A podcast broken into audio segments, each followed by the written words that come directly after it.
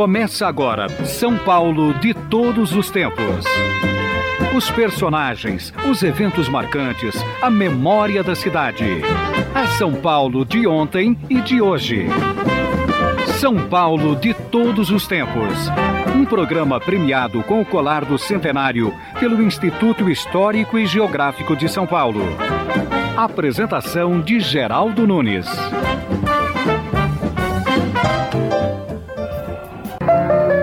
Tornou-se comum ouvirmos dizer que o Brás morreu. A afirmação parte justamente dos antigos moradores que não se conformam em ver o Brás do jeito em que ele está. Velhas casas caindo aos pedaços, antigos cinemas transformados em depósitos, restaurantes tradicionais fechando suas portas. O Brás já foi o bairro escolado de São Paulo. A Vila Madalena de bares boêmios e intelectuais é a cara do Brás do passado, onde o Largo da Concórdia era o ponto de encontro daqueles que preferiam um lugar aconchegante à loucura do centro. O Brás era boêmio, mas trabalhador, graças aos imigrantes italianos, espanhóis e portugueses. O Brás de hoje é a extensão da decadência paulistana, mas sobrevive graças ao mercado da Rua Cantareira à festa de São Vito e ao memorial do imigrante. Por isso, exagera aquele que diz que o Brás morreu. São Paulo foi demolida e se refez por três vezes durante o século XX, deixando em todos a esperança que o Brás, que já teve lampiões primeiro que outros bairros, volte a ter momentos de luz. Lembrar Deixe-me lembrar meus tempos de rapaz no Brás. Conosco aqui nos estúdios, Pedro Osvaldo Scatone, que é comerciante e bicicleteiro. Ao lado dele, Ronaldo Catacini, publicitário e colecionador de miniaturas de automóveis. Sonhar, deixe-me sonhar, lembrando aquele amor.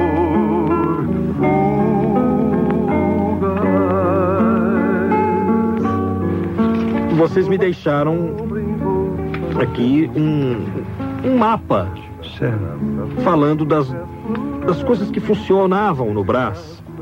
Desde a Rua do Carmo até a Rua Jolie, passando pela Gonçalves Dias e pela Rua Marcos Arruda.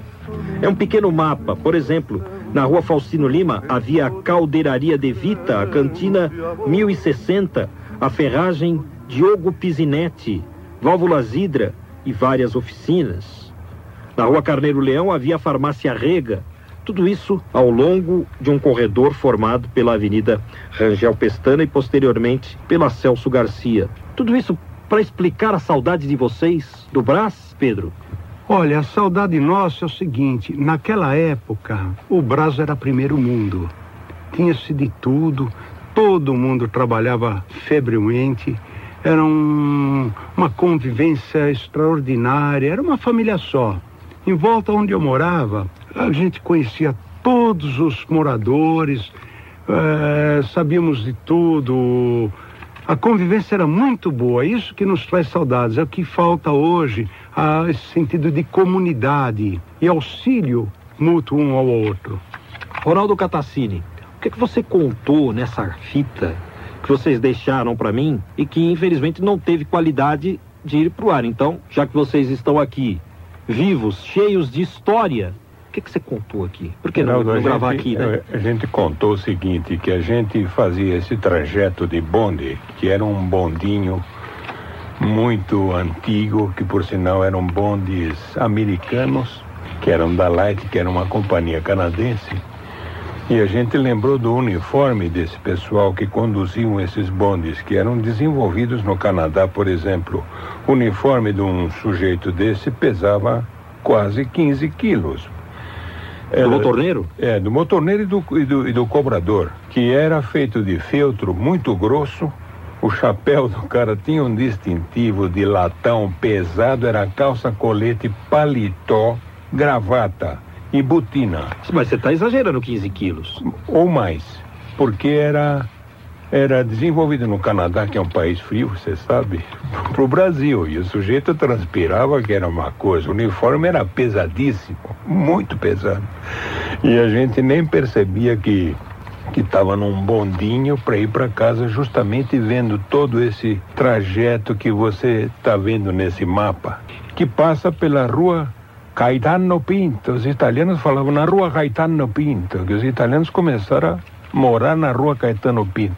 Caetano Pinto foi o primeiro homem a trazer a primeira imigração de italianos para o Brasil, no final do século XVIII. Então, Caetano Pinto, em homenagem a ele, fizeram a rua Caetano Pinto, que era só de italianos. Aqueles que falam sim, chujinhos, lembra desse sotaque italiano, chujinho? Chujinho. Você comeu um leitãozinho? Chujinho, não, com pão. Você lembra disso? Lembro, velho. e você, Pedro Oswaldo Scatoni? Ouvimos o Ronaldo Catacini no preâmbulo, né, do que ele disse na gravação. E você, o que contou? Bem, eu estava conversando com ele, descrevendo a viagem de bonde que a gente fazia do Colégio do Carmo até minha casa, que ficava um pouquinho antes da Rua Belém.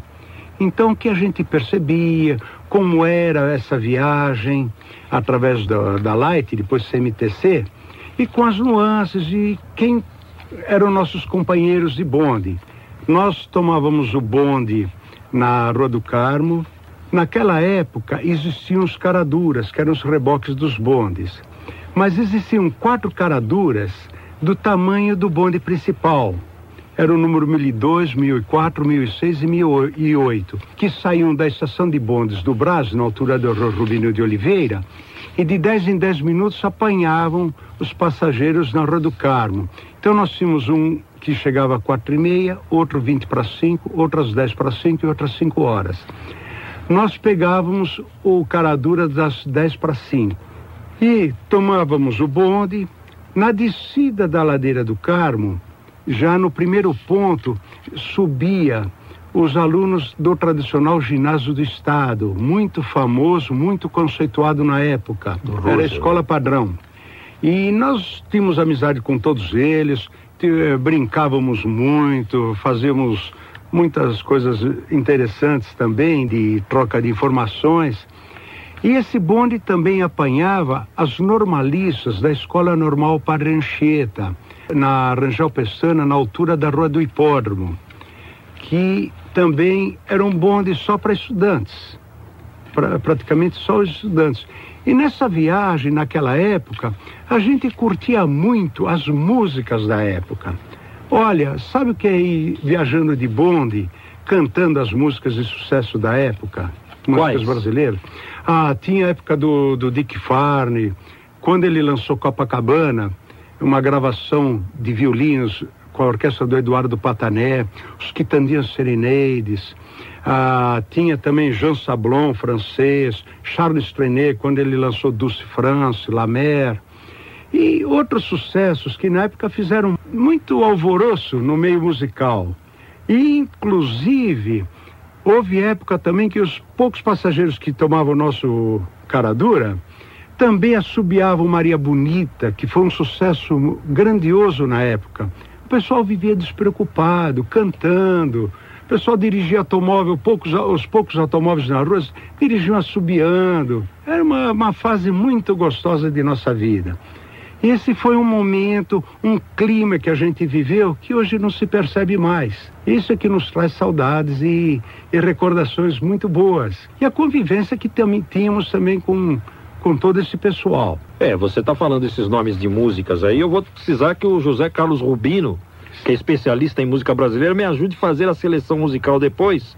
Certo. Senão, eu vou ter complicações aqui ao longo do São Paulo de todos os tempos para colocar na volta de cada intervalo uma música, Certamente ele vai ajudar. que é a regra aqui do programa.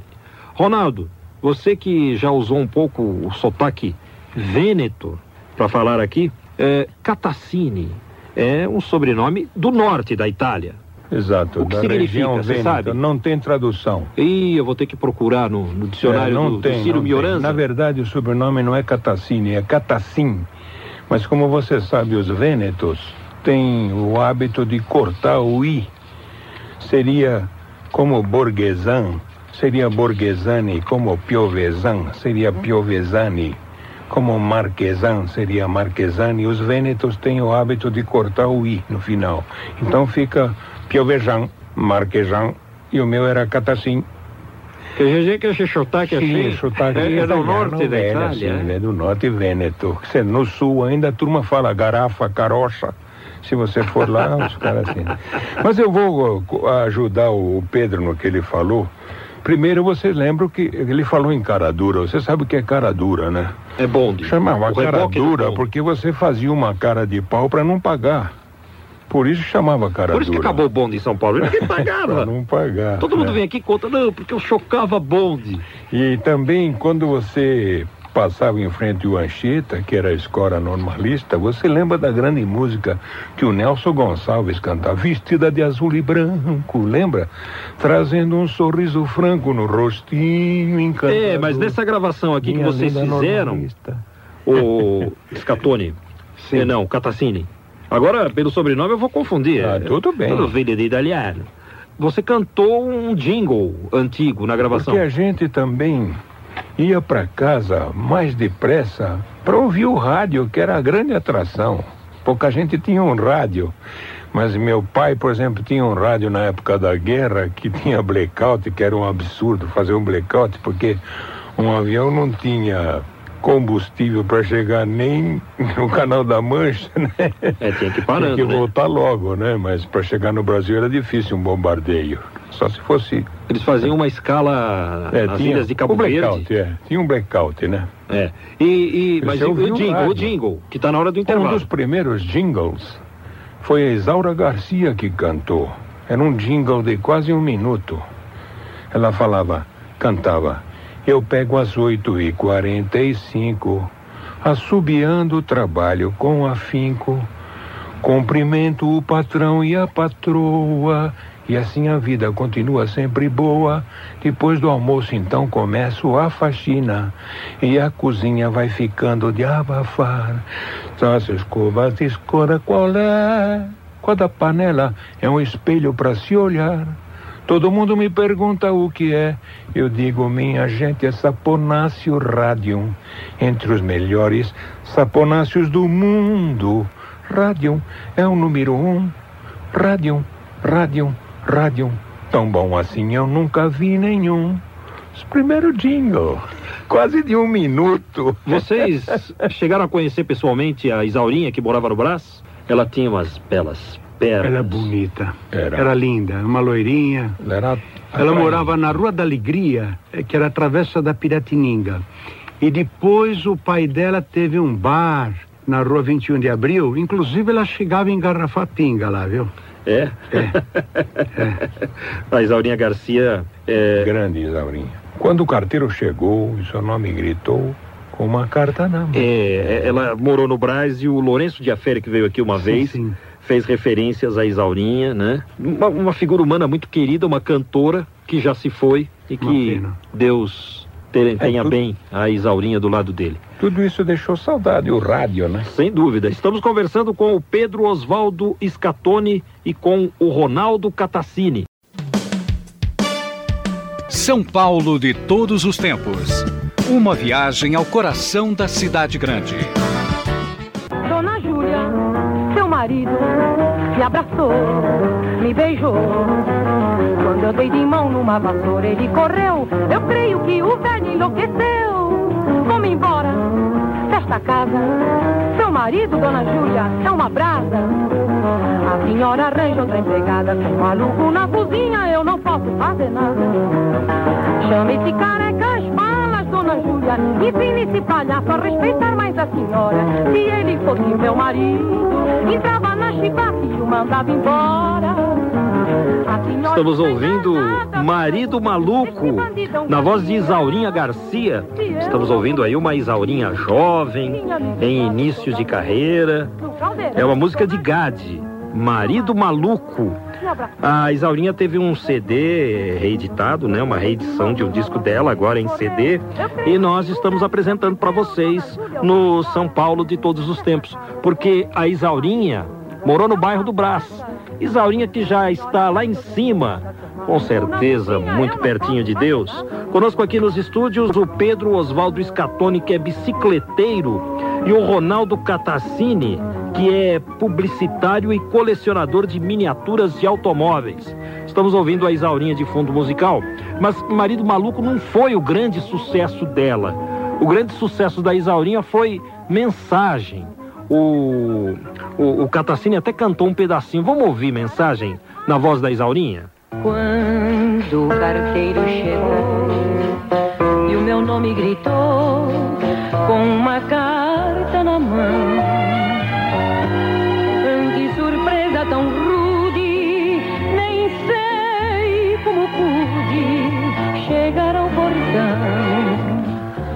Conosco aqui nos estúdios o Pedro Oswaldo Scatoni, que é bicicleteiro, o Ronaldo Catassini, publicitário e colecionador de miniaturas.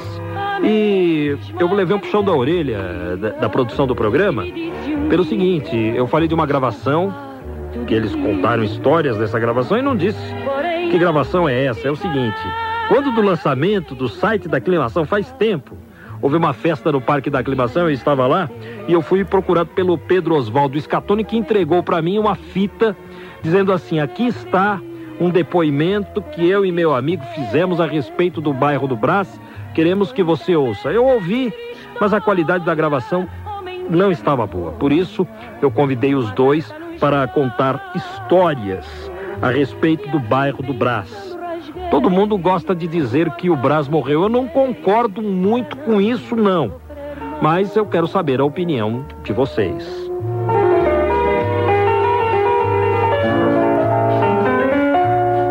O Brás morreu, Pedro? Está morrendo, está agonizando. Salvo se as autoridades remexerem um pouco na, na, no, nos projetos, porque hoje virou a Celso Garcia um corredor de trânsito. Deixou de ser um corredor comercial. É, você me trouxe inclusive um recorte de jornal. É, me, me dá aqui o recorte, deixa eu ler um, um trechinho do que diz aqui. Então, mas você falava do corredor, Está aqui, olha. certo, a foto, mas fala então desse corredor que você acha que está morrendo. É o seguinte, hoje é, é transformado em um corredor de trânsito. Não pode estacionar, tem o ônibus na contramão no sentido da cidade, porque é uma mão única, né? O ônibus que vem só na contramão.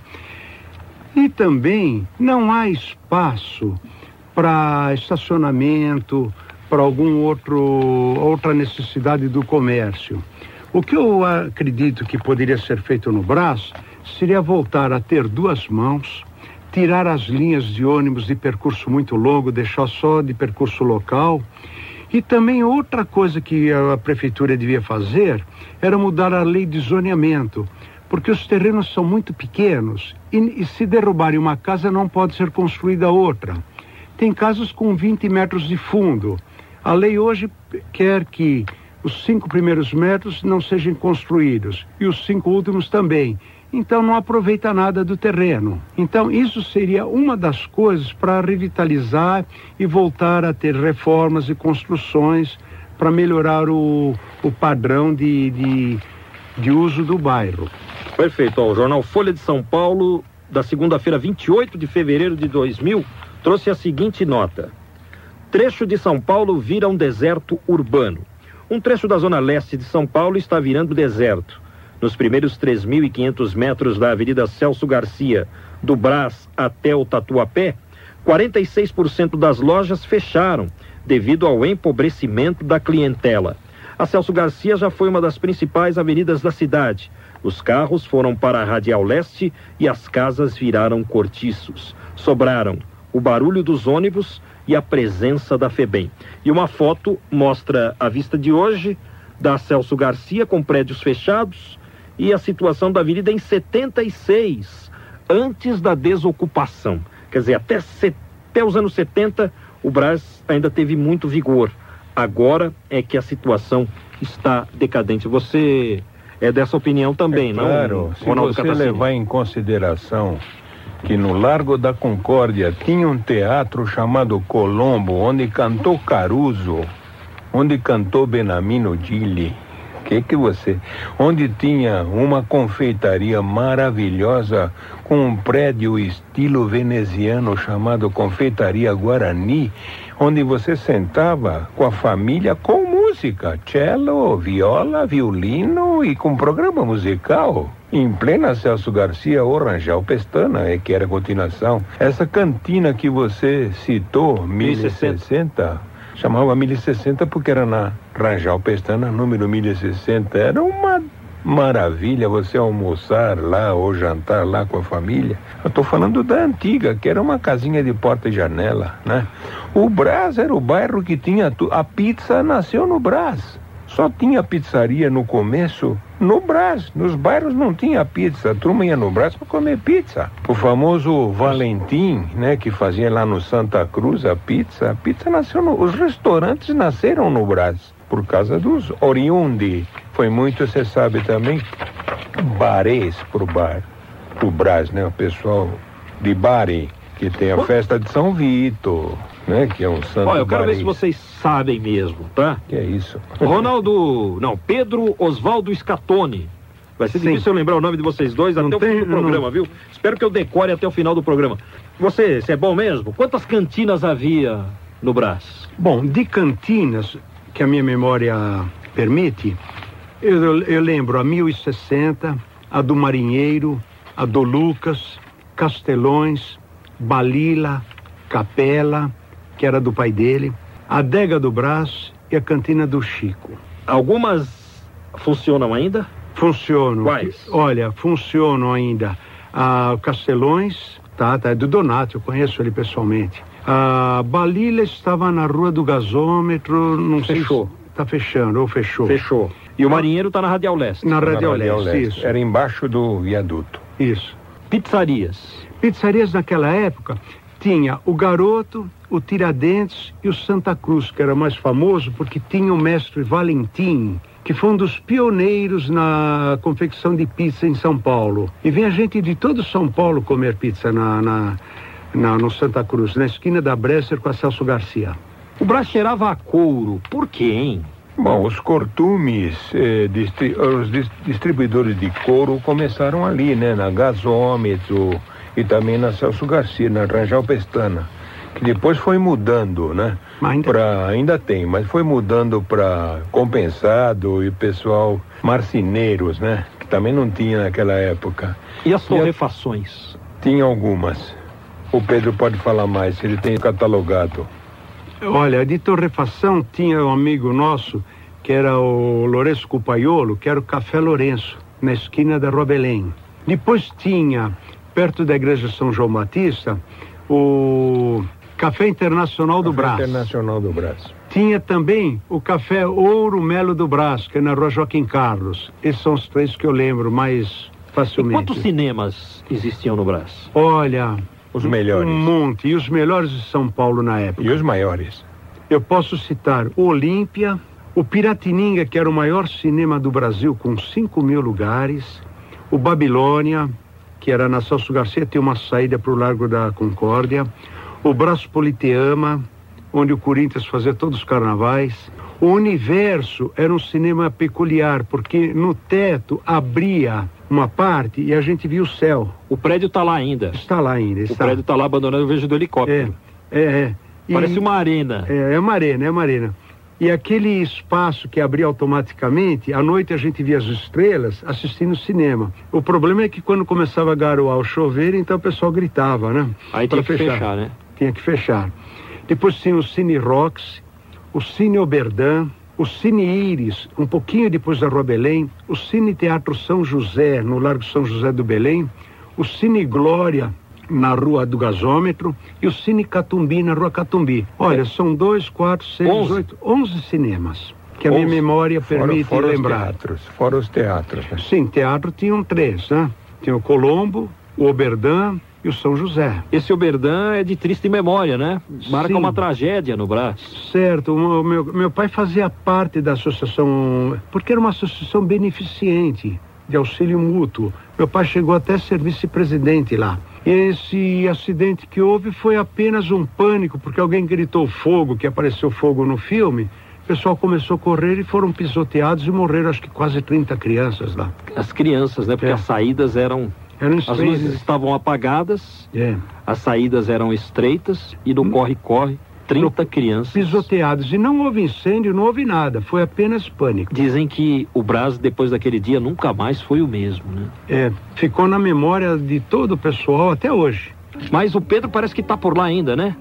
Tem, tem uma loja ainda lá, Loja do quê? de bicicleta. Mas eh, você vende bicicleta ou conserta? Lá é varejo, vende e conserta também. É bicicletaria. E, e você é publicitário, né, Catacini? Sim, caro. Tá, tá, tá militando ainda? Não, estou aposentado atualmente. Por quê? Quem te substituiu? É um tal de Corel Draw. Corel Draw. Mas eu estou mexendo com o Corel Draw, estou aprendendo para ver se pego algum servicinho. É, o Corel Draw, para quem não, não mexe com informática, é um software, né? É um E- software que você cria anúncios, cria tudo que precisa para publicidade. Mas ele não bola, né? Ainda ele não, não tá Ainda bolando. precisa de criatividade, ele não faz nada sem criatividade. Certo. Então, ainda a tua participação tá aí. Sim. E você é dono desse mini automuseu Catacine que funciona na Vila Madalena. Você tá morando na Vila Madalena agora. Atualmente sim.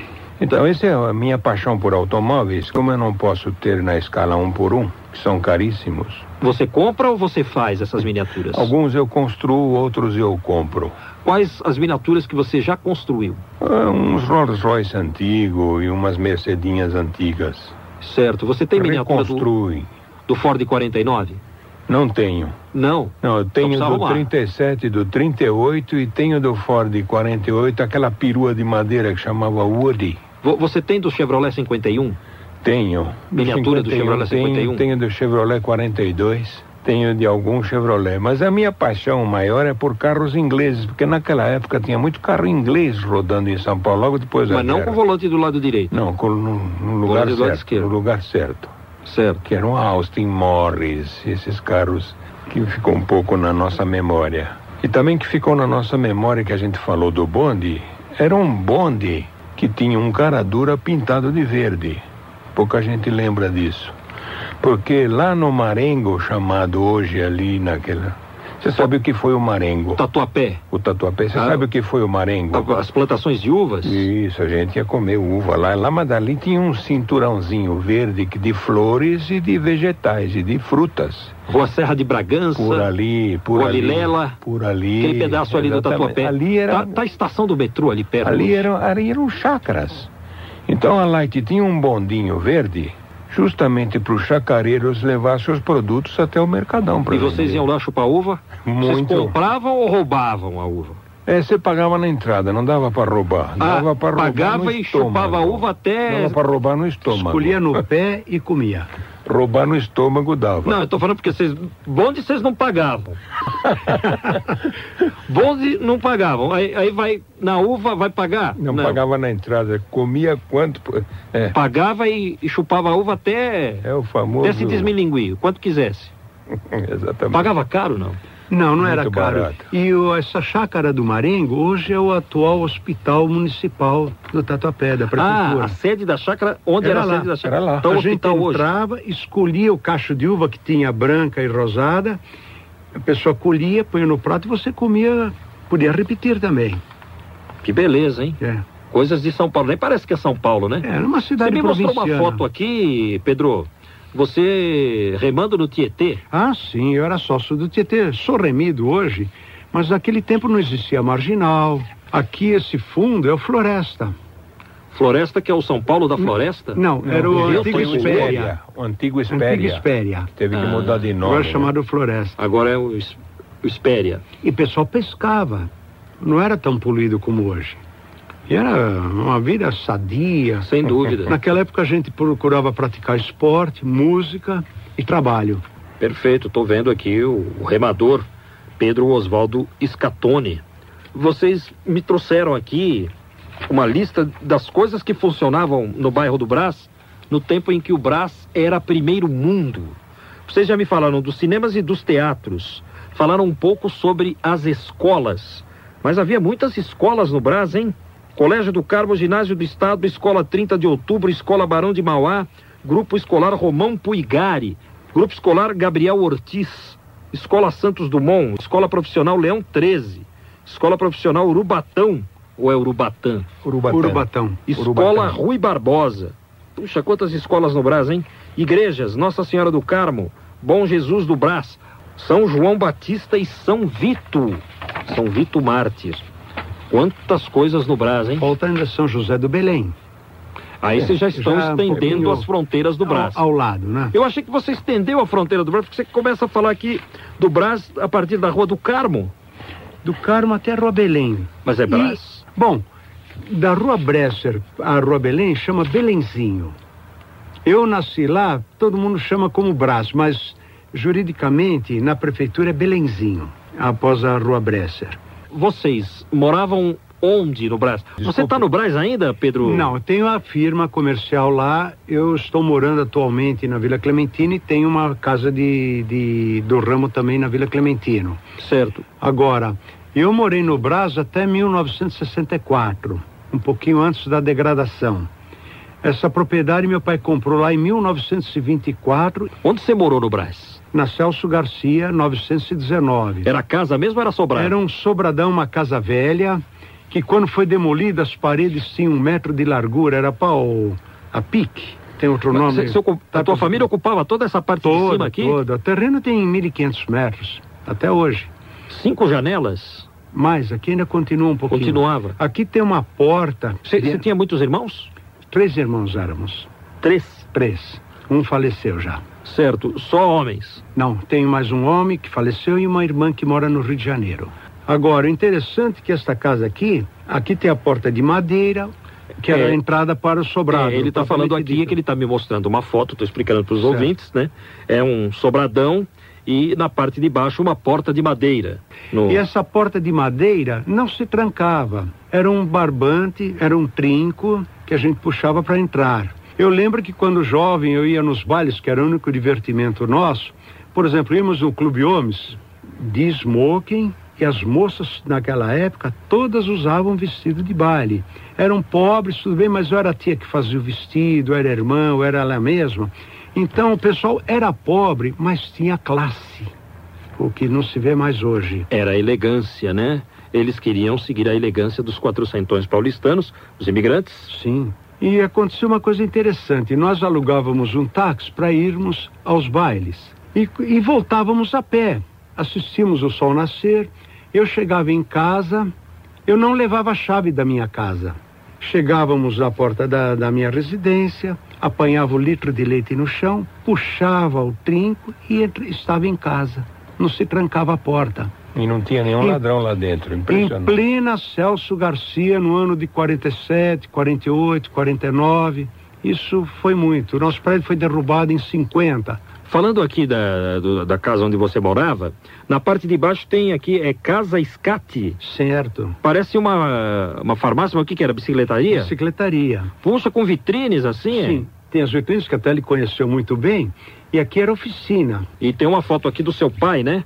Sim. É o seu pai consertando bicicletas. Certo. Como é que chamava o seu pai? Oronzo Scatoni, Italiano, italiano de tocava Conver- flauta. eh, da província de Conversano, junto a Bari. Olha lá, tá vendo? Barese, ó. Baresi, no Brás, Baresi. no Brás, no Brás. E meu pai foi muito bom músico. E ele aparece aqui numa foto na televisão. Ele, ele, ele tocou, inclusive, com o compositor da rapaziada do Brasil, Alberto Marino, naquela época. Meu, meu pai tocou em cinema mudo para sustentar a família também. Tocava em bailes e tudo. Inclusive, ele me disse uma certa ocasião que a, a valsa Rapaziada do Braço foi composta na Rua do Gasômetro por volta de 1918. É isso mesmo. E nesta fotografia que o senhor está apreciando, foi o conjunto do Alberto Marino que ele participou, na antiga PRFT 3 TV. É TV Tupi Canal 3. Canal, isso. Ouvintes, é uma foto de um aparelho de TV aparecendo uma imagem e o pai dele aparece tocando ao lado de um é, clarinetista, né? É. Eu, eu preciso te levar naquele meu programa de televisão no canal comunitário para você mostrar essas fotos aqui, todas as segundas às 11 da manhã no canal comunitário. Máximo prazer. Estamos aqui nos estúdios com o Pedro Oswaldo Scatoni, que é bicicleteiro com muito orgulho, viu? E o Ronaldo Catassini, que é publicitário. Os dois estão contando histórias sobre o bairro do Brás. Estamos apresentando São Paulo de todos os tempos. Os personagens e eventos de São Paulo de ontem e de hoje. Que solo de violão, será que é o Ventura Ramírez que faz, hein?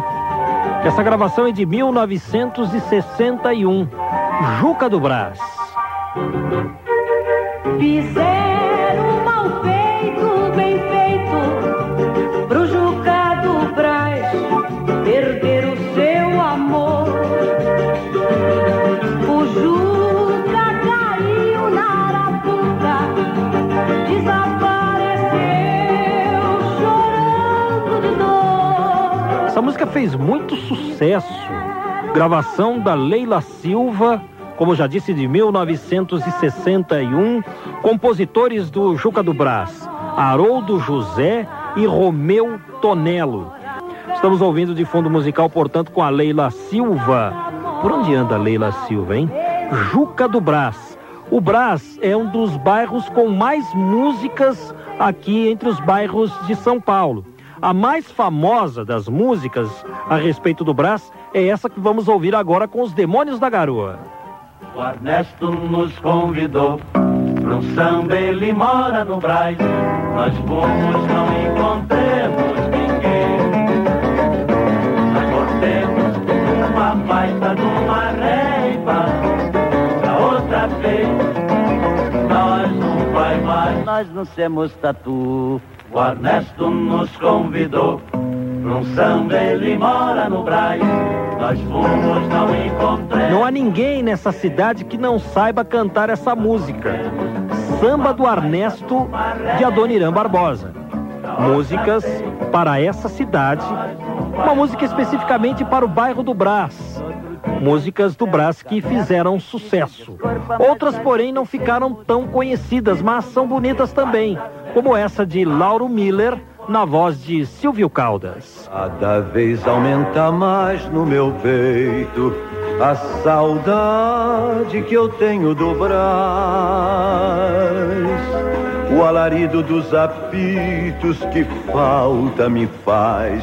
Que saudade das cantinas boêmias do Brás.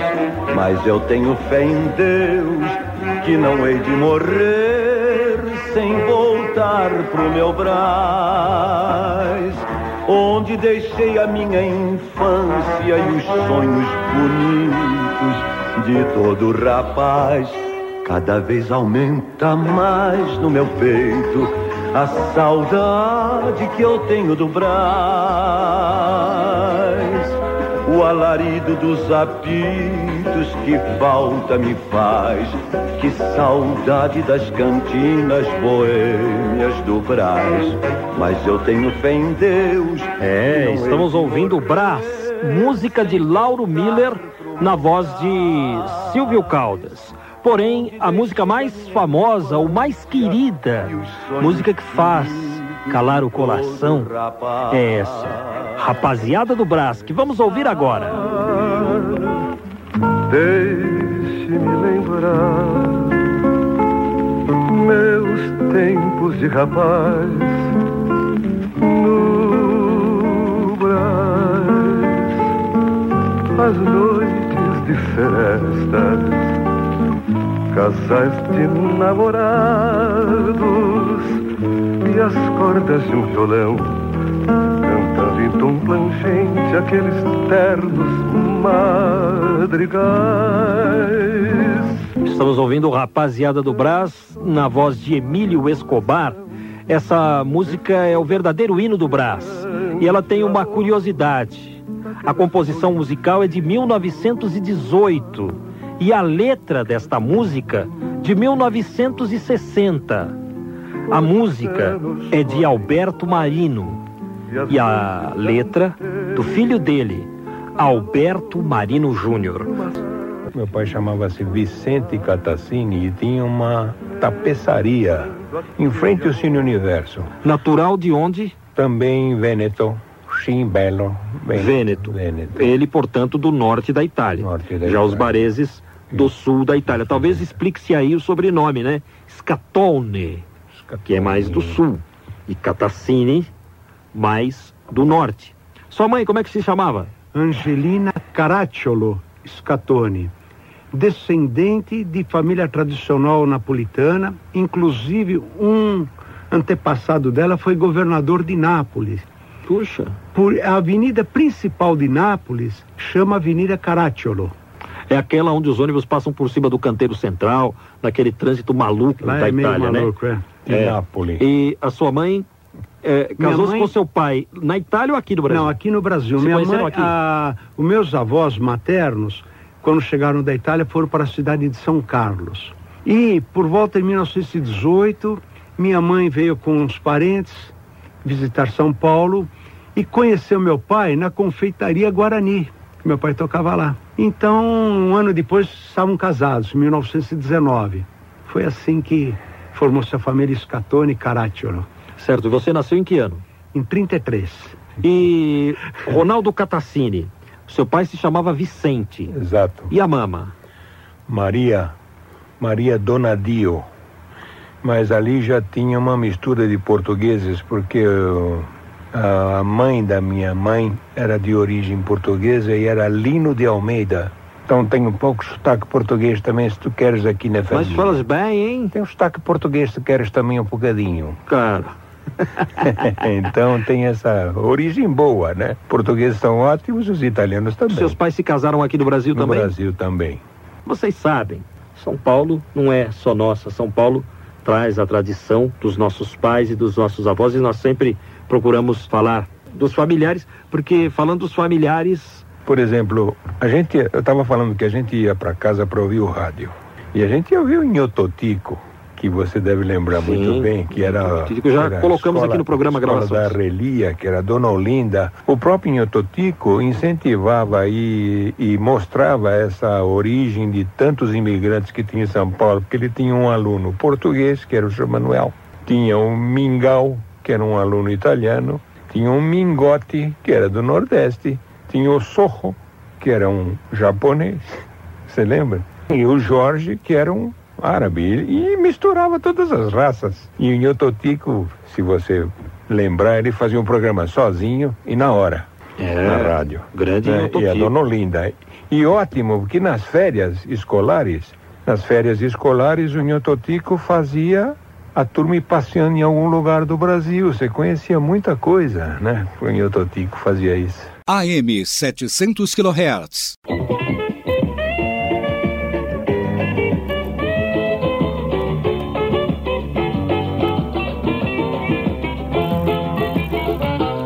O Ernesto nos convidou pro samba, ele mora no Brás. Nós fomos, não encontremos ninguém. Nós voltemos uma baita de uma reina. Da outra vez, nós não vai mais, nós não somos tatu. Essa é a versão mais bonita de Samba do Ernesto, na voz do Adoniran Barbosa. É um arranjo muito bom, né? E está nas lojas aí, em CD. Sempre quando você procura um CD do Adoniran Barbosa, tem lá o Samba do Ernesto. E essa é a melhor gravação, no meu entender. Hoje estamos falando sobre o bairro do Brás, aqui no São Paulo de todos os tempos. Hoje, para quem está ligando o rádio agora, vamos informar. Estamos com o Pedro Oswaldo Scatoni aqui nos estúdios. Ele é bicicleteiro, tem ainda uma bicicletaria no Brás. E o Ronaldo Catassini, que é publicitário, foi amigo de infância do Pedro Oswaldo. Os dois estão contando histórias a respeito do bairro do Brás. O Ronaldo Catassini coleciona miniaturas de automóveis.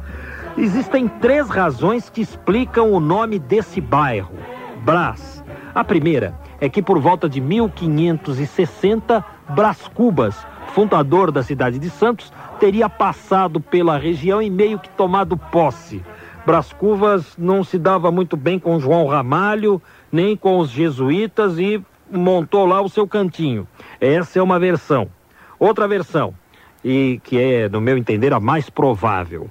No início do século XIX, um português de nome João Brás estabeleceu-se na região formando uma chácara. Foi João Brás quem fundou a primeira igreja de Bom Jesus dos Matozinhos, que é o Bom Jesus do Brás. Foi ele, portanto, quem formou o primeiro núcleo de habitação e por isso o lugar passou a ser chamado de Brás, por causa do português João Brás. Mas existe ainda uma terceira versão. A Marquesa de Santos, Dona Domitila de Castro, Canto e Melo, depois que o Dom Pedro foi embora, ela casou-se com o brigadeiro Tobias de Aguiar e teve com o brigadeiro Tobias um filho chamado Brasílico. Esse Brasílico era um rapaz muito querido da população de São Paulo e todos o chamavam de Brás. Como a marquesa era dona da chácara do Ferrão, que ficava ali onde hoje está a Casa das Retortas, o gasômetro. Com a morte da Marquesa, a chácara foi loteada e passaram a dizer que aquela região era a região do Brás. Inclusive havia uma figueira na, na chácara da Marquesa e essa figueira era enorme e ali descansavam os tropeiros que chegavam a São Paulo provenientes do Rio de Janeiro. Antes de entrarem no Burgo Paulistano, os tropeiros descansavam à sombra dessa figueira. Por isso que até hoje, na região do gasômetro, existe a Rua da Figueira. A figueira foi, ó, demolida quando a companhia de gás estabeleceu-se na região. Que pena, né? Já pensou se essa figueira tivesse sido preservada. E, inclusive, na região do Brás existe também a Rua Maria Domitila, que é uma homenagem à Marquesa de Santos. Aí, portanto, as explicações para o nome Brás, eu acredito que a segunda hipótese, a do português João Brás, é a mais provável. Inclusive, o historiador Nuto Santana defende essa hipótese de que João Brás deu o nome para o bairro que é hoje o bairro do Brás eu procurava no dicionário de sobrenomes italianos do professor Ciro Mioranza o significado dos sobrenomes dos nossos entrevistados. Catassini é proveniente de Catarina, esse Cata é de Catarina, ou seja, aquele que é devoto de Catarina de Siena, santa da região de Luca. Catarina, por sua vez, vem do germânico e significa deusa do trovão. Olha só que interessante. E existe aquele herói das histórias em quadrinhos que é o Thor. Thor é o deus do trovão. Catarina, portanto, é a deusa do trovão. Interessante, hein? Escatone vem de escatola, que é caixa, caixote. O sobrenome, portanto, significa vendedor de caixas. Interessante, não? Essa vocês guardem aí pro arquivo de vocês, tá?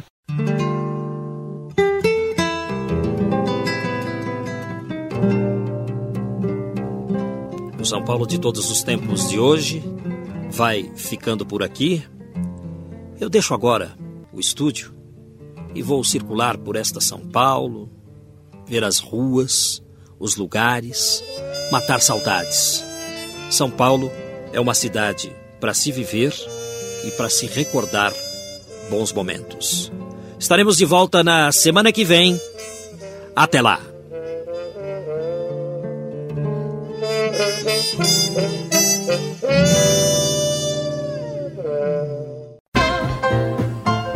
Estamos encerrando mais uma edição do programa São Paulo de Todos os Tempos.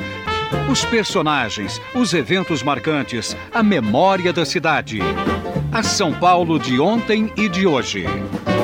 São Paulo de Todos os Tempos. Um programa premiado com o colar do centenário pelo Instituto Histórico e Geográfico de São Paulo. apresentação de Geraldo Nunes.